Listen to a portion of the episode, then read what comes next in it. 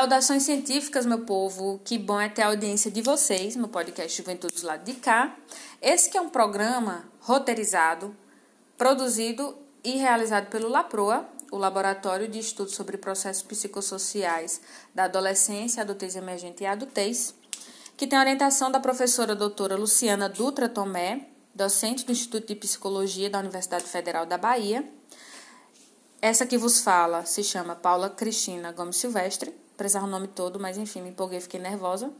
É, eu que sou é, orientanda da iniciação científica graduando em psicologia e também bacharel em humanidades. Hoje a gente vai receber a presença do professor doutor Ângelo Brandelli Costa. Ele também é pesquisador e a gente vai falar um pouco sobre jovens transexuais e de gênero não binário no Brasil, transversalizando esse tema com os assuntos de estigma sexual, afirmação de gênero, saúde mental de maneira geral e ele também vai trazer um pouco dos achados dessas pesquisas que ele tem feito, né?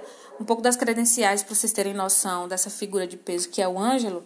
Ele é professor doutor, né? Está vinculado como professor a alguns programas de pós-graduação, dentre eles em psicologia, em ciências sociais, em ciências medicina e ciências da saúde, né, da Pontífice Universidade Católica do Rio Grande do Sul ele coordena o grupo de pesquisa Preconceito, Vulnerabilidade e Processos Psicossociais. Atualmente é pesquisador associado do Programa de Identidade de Gênero do Hospital de Clínicas de Porto Alegre. Atuou como consultor da UNAIDS, foi consultor das Nações Unidas, consultor da Unesco, coordenou a criação de Política Estadual de Saúde da População LGBT foi conselheiro titular do Conselho Regional de Psicologia do Rio Grande do Sul entre os anos 2017 e 2019. É editor-chefe, é editor associado e membro do conselho editorial de diversas revistas internacionais. E diga-se de passagem de grande relevância para a psicologia, Ângelo trabalha no desenvolvimento de pesquisas nas áreas de psicologia social e da saúde, com ênfase em preconceito e atitudes sociais, sexualidade, gênero e HIV/AIDS. Então, vocês podem ver aí que ele tem muitas qualificações. Quem quiser saber um pouco mais do trabalho desenvolvido por Ângelo, né, ter outras informações, é só dar um, uma busca lá na plataforma Lattes. Tem o currículo dele mais completo. É, hoje a gente vai fazer esse bate-papo com o Ângelo. Espero que vocês possam aproveitar, escutar até o fim desse podcast. Se ainda não escutou os nossos episódios anteriores, depois dá uma conferida e ajuda a gente né, a compartilhar, enfim, a disseminar um pouco do trabalho científico. Ciências humanas também é ciência. Vem com a gente que essa conversa hoje está muito boa.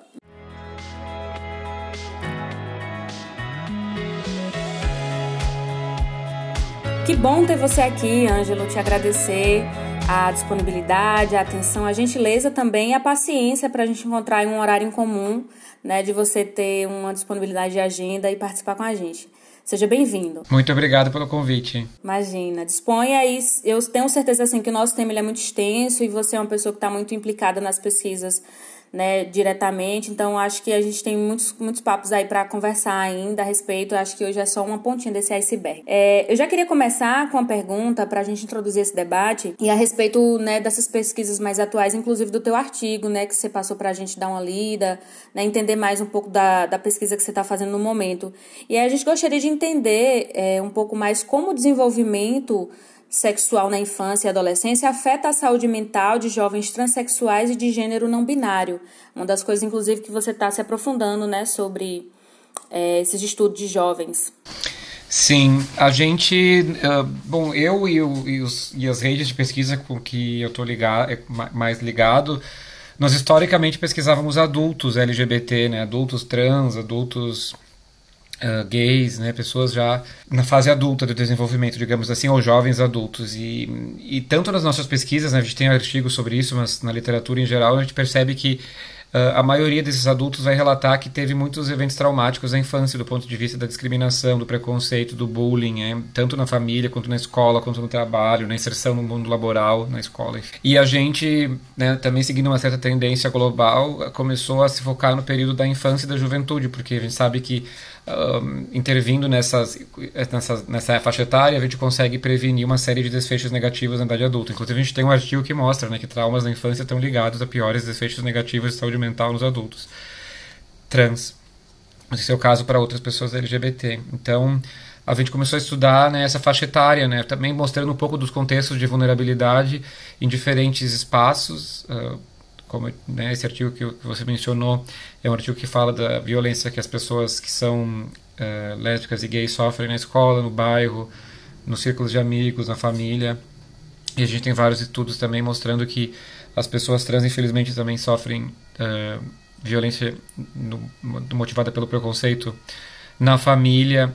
E tudo isso impacta de uma maneira muito negativa no desenvolvimento uh, sexual de gênero, psico psicológico e social, uma vez que um dos componentes né, que a gente analisa nessas, nesses estudos é uh, o preconceito internalizado, ou seja, as experiências que a pessoa tem do ponto de vista do desenvolvimento e como isso acaba sendo internalizado na forma de uma identidade marcada pela opressão e pela rejeição e também nessas expectativas de rejeição que a pessoa acaba fazendo, né, baseado na, nas rejeições que ela sofreu no passado, sem contar as próprias experiências de violência, né, que são sempre muito terríveis. Entendi.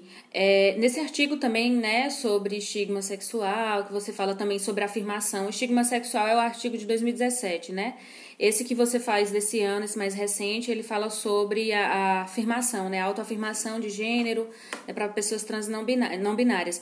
É, você cita alguns impactos, né? E aí a minha pergunta é: qual a interferência desses impactos no início da vida adulta? Como é que isso repercute nesse início da vida adulta, na adultez emergente desses jovens, a respeito é, dessa afirmação, mas também fazendo esse, esse entrelaçamento com o estigma social, como você cita?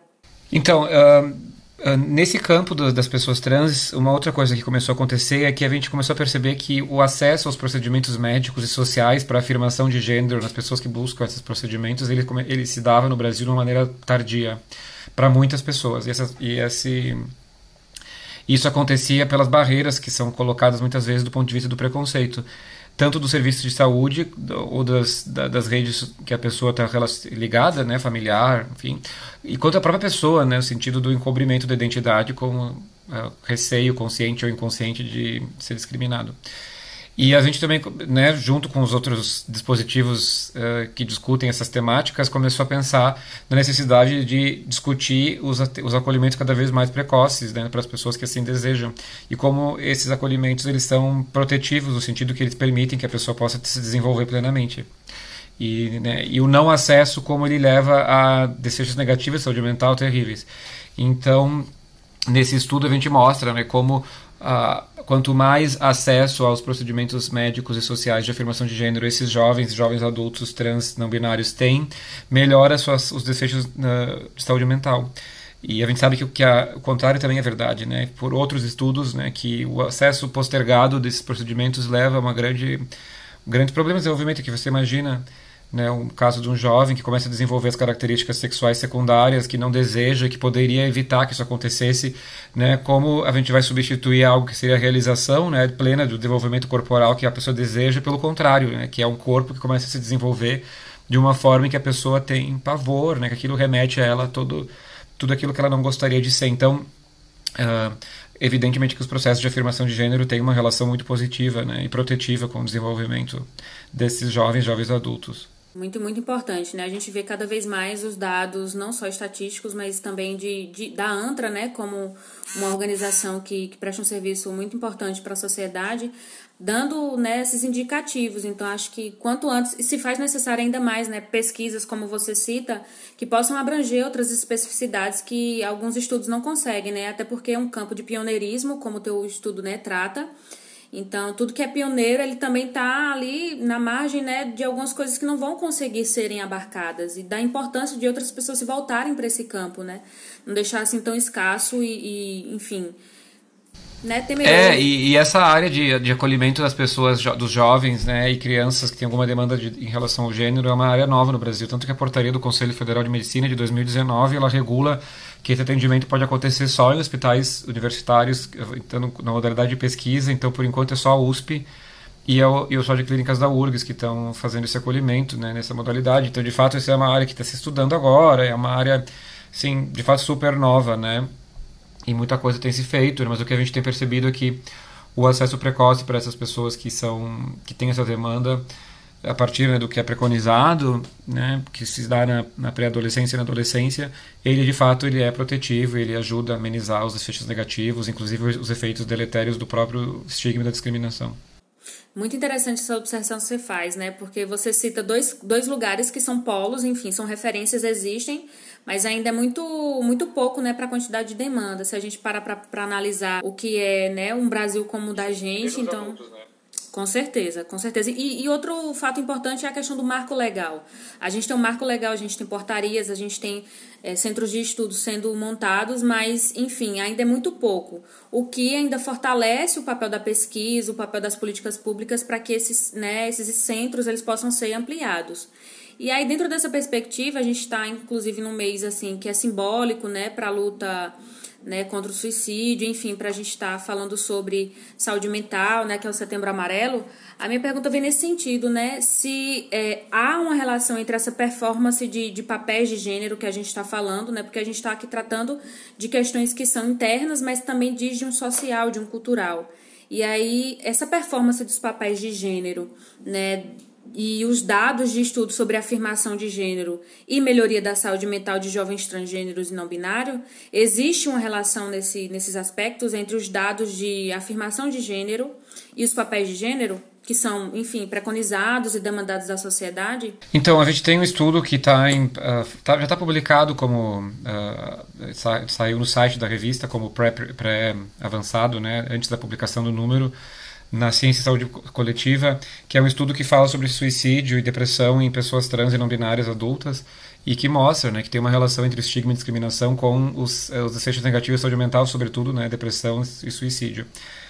Um, inclusive, a gente faz parte do comitê, eu fiz parte do comitê da Organização Mundial de Saúde que validou o novo critério diagnóstico da CID-11, que progressivamente tem despatologizado as identidades trans. Agora, não se trata mais de uma condição psiquiátrica, mas uma condição de saúde sexual. Ainda questões a serem avançadas nesse sentido, mas foi um avanço bastante grande. E nesse, nesse diagnóstico novo, o que a gente testou no estudo local aqui no Brasil foi o fato de que Uh, os desfechos negativos de saúde mental ou mal-estar psicológico associado né, à condição trans, ele não tem relação nenhuma com a causa intrínseca à identidade de gênero, mas ele é 100% relacionado ao estigma social, preconceito e discriminação. Então, a gente sabe que o que acontece é que não é que a identidade de gênero, os processos intrínsecos, as questões do desenvolvimento do gênero, seja para pessoas cis ou trans, tem uma relação com uma saúde mental pior, que é o que se acreditava, por exemplo, no início do século XX, né, que se achava que as mulheres tinham uma, uma, uma, sei lá, um psiquismo mais frágil, que as pessoas trans, LGBT em geral, tinham uma propensão à psicopatologia por algum tributo intrínseco. O que acontece é que essas pessoas estão em contextos sociais de vulnerabilidade e esse, e esse processo de vulnerabilização leva a, a, esses desfechos negativos de saúde mental. Então isso a gente sabe, já existem vários artigos mostrando isso pelo mundo inteiro. Então, e eu acho que no Brasil a gente infelizmente não tem visibilizado o fato de que nesse Setembro Amarelo não é a ideação suicídio, tentativa de suicídio, ela não se dá da maneira igual a todas as pessoas. Né? Evidentemente, as pessoas que têm um status social e econômico baixo, as pessoas que têm uma raça cor que não é branca, as pessoas que são trans, LGBT, gays, lésbicas, bissexuais, essas pessoas elas, te, elas sofrem mais violência estrutural, elas estão em contexto de vulnerabilidade e elas têm uma carga maior né, de, de saúde mental desfavorecida, infelizmente. A gente continua falando assim como se fosse de fato uma distribuição né, igual do, da, desse suicídio, dessas tentativas de ações suicidas na sociedade, a gente sabe que não é. É como se fosse uma característica inata, né? De, é, a, existe essa, essa condição, enfim, essa orientação, então isso vai estar tá diretamente ligado, o que não acontece, né? Como você está dizendo. É porque elas estão num contexto de vulneráveis, né? E aí, nesse uhum, sentido, é, qual o papel das instituições, no seu entendimento, né, que, deveria, que essas instituições deveriam exercer para melhorar a qualidade de vida desses jovens, né? A gente está especificando aqui jovens trans e, e pessoas de gênero não binária, e o que a pesquisa científica, o que a sua pesquisa, o seu modo de fazer pesquisa tem a contribuir né, com as políticas públicas, com o bem-estar dessas pessoas, enfim, contribuir com a sociedade de maneira geral. Então, eu trabalho muito com a perspectiva de que a gente tem que produzir dados para mostrar uh, para a sociedade e para informar as políticas públicas uh, da necessidade de atenção uh, a alguns grupos sociais né, vulneráveis. No, uma das populações com quem a gente tem feito pesquisa são as comunidades de pessoas trans e, não, e pessoas não binárias, e que a gente tem produzido então uma série de dados para tentar informar esses, esses atores-chave e atrizes-chave que tem uma, uma necessidade importante de, de, atenção, tanto do ponto de vista da garantia de direitos, quanto na assistência na saúde, na educação, enfim. Então, uh, a minha pesquisa é toda baseada nisso, né? Trabalhar em conjunto com as comunidades uh, mais, mais afetadas e na, no diálogo com as políticas públicas e outros atores-chave, né? Eu trabalho muito em parceria com as Nações Unidas, agências das Nações Unidas né, nesses temas, e também gestão pública e serviços de saúde, para tentar mobilizar essas vezes. Então, tem várias políticas públicas que precisam ser pensadas, né? Então, a gente está falando aqui de saúde mental, as políticas de saúde mental, acho que elas precisam pensar nessa interseccionalidade, elas não têm pensado, e não é só na questão de gênero, é uma questão de outras agendas que eu acho que precisam aparecer com mais força. Uh, do ponto de vista né, de bom, depressão, suicídio, mas quem são as pessoas né, que estão dentro desse bojo, que estão sofrendo mais ou menos e como a gente pode intervir. As políticas de saúde em geral, no sentido de garantir o acesso aos procedimentos médicos de afirmação de gênero, ou para as pessoas lésbicas, gays e bissexuais existem outras questões né, importantes, mas o caso das pessoas trans tem toda uma especificidade no sentido né, de parentalidade, do sentido da modificação corporal, enfim. Também tem uma questão de garantia de direitos né, nos procedimentos de afirmação de gênero, ratificação dos documentos, um, que hoje em dia foi muito facilitado no Brasil, mas ainda existem alguns gargalos, e ainda permanência na escola, né, uh, permanência na, no, no, emprego, garantia de acesso a empregos, vários programas de ação afirmativa né, para pessoas trans, permanência no trabalho e permanência na escola, e cursos de qualificação, que eu acho que podem ser ampliados, tem experiências bastante exitosas em alguns estados, né, em outros não. Assim como tem a necessidade dos sistemas de assistência social, de pensar, por exemplo, as pessoas trans, a gente sabe que muitas delas acabam ficando sem residência porque são expulsas de casa ou têm que sair de casa em função da transfobia familiar e aí precisa né, de acolhimento institucional e alta complexidade nos sistemas de assistência social. Então nós temos acolhimento às vítimas de violência, as questões de HIV AIDS são muito importantes, né, que precisam prevenção e assistência né, para quem é soro positivo. Então existe todo e fora né, as políticas de uh, não combate o preconceito e discriminação e do ponto de vista de quem é agressor, né, da sociedade em geral para desfazer estereótipos e também de acolher as pessoas que são vítimas né, de preconceito e discriminação. O Brasil ainda é um dos países que mais tem homicídios de pessoas trans, de acordo com os relatórios né, das ONGs. Uh, eh, números relativos é o país está uh, entre os primeiros, em números absolutos é o primeiro.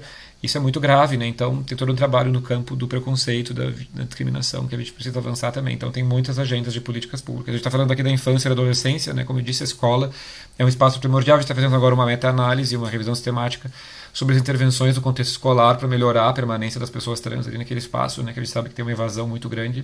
Então isso também é um aspecto importante da gente trabalhar. E a gente sabe, né, a gente está num contexto agora que, infelizmente, vários né, políticos e pessoas que estão operando políticas públicas têm uma visão ou que omite, né, ou não quer trabalhar esses temas, ou que tem uma visão contrária, inclusive criando situações de maior vulnerabilização para essas pessoas na presença de evidências que mostram uh, o que deve ser feito né, e o que não deve ser feito. Então, isso é, uma, é no mínimo, uma negligência inclusive retroagindo né, em uma série de marcos legais, né, como você trouxe, bem lembrou, né, porque é um, é um projeto que precisa ser pensado em, em, em larga escala, em, em, ampla, ampla conjunção, né, a educação, a saúde, aí você tem a questão de emprego, economia, então assim, quando a gente fala de políticas públicas, a gente está se restringindo a um aspecto único, né, muito bem colocado por você. E nesse, nesse segmento eu queria te, te perguntar o seguinte, ainda retomando um pouco dessa questão é, da, das tentativas de suicídio, enfim, da saúde mental de maneira, de maneira geral. É, sobre o aumento e o risco de tentativas de suicídio né, nessa população específica, como você já trouxe, tem muito mais a ver o contexto de vulnerabilidade do que necessariamente uma característica inata a essas pessoas. E eu gostaria de entender de você é, a relação entre estigma sexual, a exposição aos eventos estressores e eventos de, de vulnerabilidade, né, seja de abuso familiar ou abuso comunitário, somada aos atravessamentos enfrentados na afirmação de gênero. Como você colocou, os atravessamentos são de ordem jurídica, social, né, médico-cirúrgica. E aí, entendendo isso, é, eu te faço a pergunta se isso tudo seria uma política de deixar morrer, né? Aí fazendo referência a Foucault no sentido de que você tem um Estado que é completamente. que desampara por completo esse sujeito, tira todo em qualquer suporte e apoio da família, da comunidade, enfim, e vai deixando essa pessoa morrer, como né, eu citei anteriormente. É, a gente tem esses, a gente, por exemplo, no caso do HIV AIDS, isso é, é, presente, né, um dos, um dos locais a gente pode, que a gente pode ver, né, isso acontecer, porque muitos casos de pessoas trans que, uh, por exemplo, acabam tendo que sair de casa em função do, do preconceito da violência, e violência que sofrem na família, porque não recebem informação de nenhum lugar a respeito né, do fato de que pessoas trans existem e são é um tipo de né, uma forma da, de, de, que o ser humano pode se expressar do ponto de vista da sua diversidade. Essas pessoas depois sofrem grande violência na escola, precisam sair, não conseguem se inserir em trabalho e renda, às vezes vivem em contexto de grande vulnerabilidade que acaba expondo essas pessoas na violência Uh, conjugal e elas acabam né, soroconvertendo para o HIV e, e, depois novas barreiras nos, nos, contextos de serviços de saúde que, em função da classe social e também dos marcadores de, de gênero, acabam né, desrespeitando essas pessoas no desmonte que existe né, também nas políticas de HIV e que não falam mais de sexo e gênero, e essas pessoas acabam então sendo as que são mais vitimadas, né, quando a gente pensa na mortalidade de uma doença que tem tratamento, como é o HIV, e prevenção. Então tem vários contextos né, em que a vulnerabilização social e a omissão por parte de políticas que poderiam ser implantadas e, e, e né, um discurso público que poderia ser instalado leva a uma maior uh, mortalidade até dessas pessoas. O caso da saúde mental é, é evidente, né, também como você mencionou, porque na, na, ausência de, né, de, de, de, espaços protetivos ou de uma discussão a respeito de, do combate aos fatores que são vulnerabilizadores, que vão desde o não acesso aos procedimentos de afirmação de gênero até as violência e discriminação, uh, isso vai levar também né, a uma maior, maiores efeitos negativos de saúde mental e, de novo, com o desmonte das políticas de atenção e saúde mental, isso vai levar, claro, né, a mais vulnerabilidade e até mortes evitáveis. Então, claro, é, eu acho que isso, infelizmente, é o, é o que tem acontecido e acho que é um, é um percurso parecido com outras populações né, historicamente marginalizadas no Brasil, como a população negra, a população indígena, a população com baixa renda que sofre uh, né, processos de exclusão social que impactam na saúde parecidos. Perfeito. É, nesse, nesse campo né, que você traz sobre a perspectiva da gente estar tá produzindo coisas, né, da gente estar tá produzindo dados, principalmente para poder alertar a população, chamar a atenção das instituições competentes, né, dentro da sua pesquisa, dentro do tema que você pesquisa, né, quais são os enfrentamentos que você é, assim coloca ou vê que, que são os que mais é, se colocam como empecilhos, né, dificultores, enfim, para a pesquisa andar, enfim, para a coisa ser ampli, amplamente divulgada, principalmente? Um, bom, eu acho que sim, a psicologia ela tem oferecido alguns modelos teóricos né, para a gente poder estudar e, e mostrar né, esses contextos de vulnerabilização e, e, e produzir né, evidências para informar todas essas políticas e processos né, de mudança. E mas a gente está sofrendo um momento agora no Brasil com baixíssimo investimento em pesquisa, né, e a, ataques sistemáticos à, à, estrutura de educação e, e, e, as políticas de ciência que mais ou menos funcionavam, embora com poucos recursos historicamente, mas assim tinha um certo funcionamento, então a gente estava vendo um momento bastante instável nesse sentido, e claro que isso prejudica as pesquisas na psicologia, sobretudo está na área das humanas, então aí tem um, também um certo viés que não prioriza essa área, e outras áreas que trabalham em sistemas também costumam estar nas ciências humanas, embora eu, tenha, eu faça uma pesquisa que tem interface com a área da saúde, esse tema pode ser abarcado no campo da educação e outros né, que a gente já mencionou. Então, eu acho que tem um problema nesse momento que é um problema grave do ponto de vista do investimento e também tem um problema do ponto de vista da retórica, né, porque infelizmente essa esses temas relacionados à sexualidade e gênero eles têm sido instrumentalizados do ponto de vista político partidário no sentido muito negativo, né, a despeito das necessidades concretas das pessoas que precisam, né, de, como a gente estava comentando aqui, uma série de, de estudos e, e projetos que melhorem a sua qualidade de vida. Uh, a gente tem né, percebido uma, uma, banalização dessa discussão no sentido partidário e, e que também dificulta né, a gente poder falar do ponto de vista mais científico e propositivo. É, é, realmente lamentável, né? Porque existe uma confusão muito grande sobre o que é ideologia, enfim, sobre o que é que a gente está tá apresentando como pesquisa e sobre o que é uma narrativa de reforçar um discurso, né? Sobre argumentação. Acho que existe uma confusão muito grande hoje em dia, principalmente na arena política, que é tentar ao máximo, enfim, deturpar o que é o discurso da ciência e o que é os interesses políticos partidários, né? Isso, felizmente, tem, tem feito a gente perder muito enfim, interesse em pesquisa, interesse em coisas que estão sendo produzidas a benefício da, da coletividade, né? De maneira geral. E aí, falando em coletividade, eu queria entender de você o seguinte: é, na experiência com pesquisa, a gente tem uma dificuldade muito grande de fazer com que as pessoas engajem né, para responder questionários longos. E aí, dentro desse, desse teu estudo mais recente sobre afirmação de gênero, você teve um número que foi expressivo, bastante expressivo, né? Eu diria. Muito bom, inclusive. E aí eu queria entender de você se existe, né, com essa população específica, um engajamento maior, né, nas respostas de questionário. Se você avalia que esse engajamento tem a ver com colaborar para que pesquisas sejam desenvolvidas, se existe essa essa relação direta e consciente de que ajudar nessas pesquisas também me ajuda enquanto pessoa trans, não binária, enfim, para benefícios amplos, para que a sociedade me escute me veja. O que é que você entende disso? É, eu, eu, eu faço pesquisas com vários grupos, né? Pessoas gays, lésbicas, pessoas soropositivas, mulheres, enfim, ou pessoas né, com situação de vulnerabilidade em geral. E a gente, sempre, a gente costuma fazer as pesquisas em parceria com as comunidades, envolvendo né, atores, atrizes chaves, ONGs, setor, serviço público, profissionais de saúde. Então a gente, desde o, claro, em diferentes graus, né?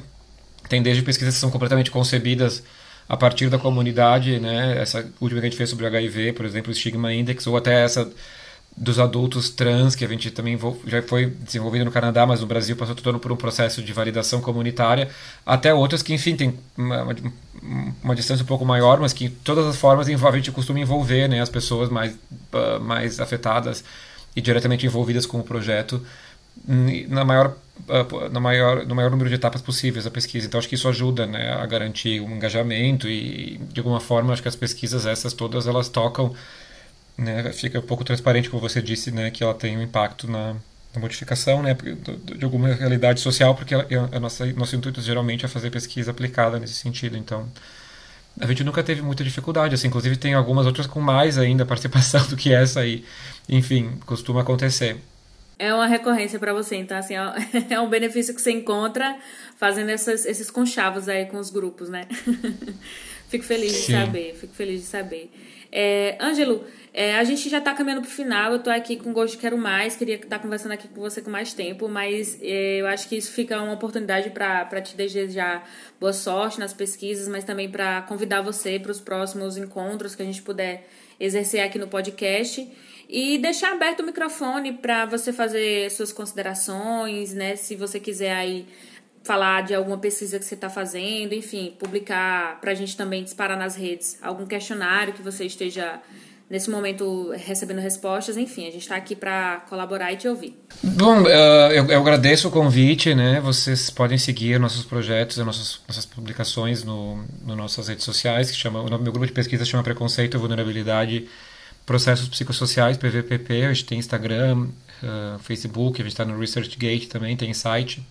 Vocês podem nos acompanhar, né, os projetos, as coisas que estão acontecendo e e eu queria dizer isso, assim, quero dizer que acho que a pesquisa nessa área é muito importante, né, porque ela, acho que historicamente, desde que eu tenho, desde que eu tenho começado a pesquisar e trabalhar nessa área, eu tenho percebido, né, como a gente tem é, aprimorado a maneira como a gente trabalha com essas populações LGBTs e em especial, né, que é o que eu tenho me focado mais e como a gente tem criado novas ferramentas, novas formas de compreensão, ajudado a modificar as formas de atenção em saúde e influenciado né, diversas políticas públicas aqui no Brasil e, no, e, em outras partes do mundo a partir da pesquisa e também do contato direto né, com as pessoas mais diretamente afetadas, né, as próprias comunidades que ajudam. Né, eu não consigo nem ver muita diferença entre cada, cada parte desse processo, porque eu trabalho de uma maneira muito próxima, assim, a partir das demandas que surgem da comunidade, ajudando elas a operacionalizar projetos que depois revertem né, em estratégias de advocacy. E a mesma coisa com o setor de políticas públicas. E, enfim, acho que é um, é um desafio, mas ao mesmo tempo é, eu acho que a ciência é mobilizada né, por esses desafios. A única questão, como eu te disse, é que acho que a gente está num momento muito complicado em termos de financiamento e da retórica em torno desses temas que precisam de um tratamento bastante sensível e complexo e que são banalizados né, em prol de uma de uma, de uma democracia de baixa intensidade, né, como, eles, como se diz, ou de uma política partidária assim eh, vazia no sentido de que não toma essas pautas como elas deveriam ser tomadas, né, do ponto de vista mais mais complexo e isso prejudica né, o financiamento das pesquisas e a, a difusão do conhecimento em diferentes níveis da sociedade, especialmente quem trabalha com políticas públicas, né, educação e saúde, que se sente às vezes ansioso assim, em tratar desses assuntos em função da pressão social que foi artificialmente criada né, nesse clima que a gente tem vivendo. Tudo isso é muito lamentável, mas eu fico feliz de ter pessoas como você, né, lutando na, na no front mesmo, assim, né, de estar tá resistindo a todo esse desmonte e ainda assim continuar no trabalho, né, sem esmorecer e expandindo, né, expandindo para alcançar outras pessoas e a gente conseguir, enfim, dar conta e pensar na coletividade muito mais ampla, né, sem essas restrições aí, enfim, é, essas querelas todas. É, Ângelo, é, eu quero te agradecer imensamente, enfim, te conhecer pessoalmente é uma honra, agradecer em nome do Grupo La Proa, né, Agradecer em nome de Luciana também. É, saudades da Luciana. Não, imagina eu que agradeço. Eu adoraria estar aí na Bahia agora, que é um lugar que eu adoro, que eu conheço pouco, mas eu queria conhecer mais. E, e que, enfim, eu fico feliz com o convite. Que bom que vocês estejam tratando desses temas, né? E, enfim, acho que a, os contextos, a psicologia do desenvolvimento, ela tratou pouco da, desses aspectos mais interseccionais, sobretudo sexualidade e gênero no Brasil, eu acho que é importante assim fazer essa, essa junção. Com certeza. Próximo eu quero gravar com você aqui, a gente gravar todo mundo junto lá na UFBA, né? Desejar que você venha nos visitar. Ah, eu vou adorar, eu não conheço ainda a UFBA, vou ficar bem feliz. Eu adoro o Nordeste, a Bahia vai ser bem legal. Aguardo ansiosamente, tá? Um beijo, querido, muito obrigada e até a próxima. Beijo, bom trabalho vocês, tchau. E é isso aí, pessoal. Eu agradeço ao Ângelo pela presença maravilhosa, pela disponibilidade, pela paciência, né? De, de tanto tempo a gente está tentando se organizar e teve os problemas no início, mas deu tudo certo no fim. Quero agradecer também a Matheus Portela pela edição, a Lorena Monteiro pelo apoio e suporte na produção. E se você tem alguma sugestão para o Lapro, elogios, correções, indicações, pedidos ou dúvidas, manda um direct para a gente. Lá no Instagram a gente está no laproa.ufba. Vocês podem conhecer também um pouco sobre nós, sobre o nosso trabalho que tem sendo produzido, né? Algumas publicações muito interessantes e conteúdo muito bacana. Então segue a gente lá nas redes sociais, nos siga aqui no, no Spotify, no Google Podcast, no Anchor, se você tem essas plataformas. E ajude a compartilhar ciência através do podcast. Nós terminamos o podcast hoje, esse episódio Juventude do de Cá. Eu espero vocês no próximo episódio. Um beijo, um abraço e até mais!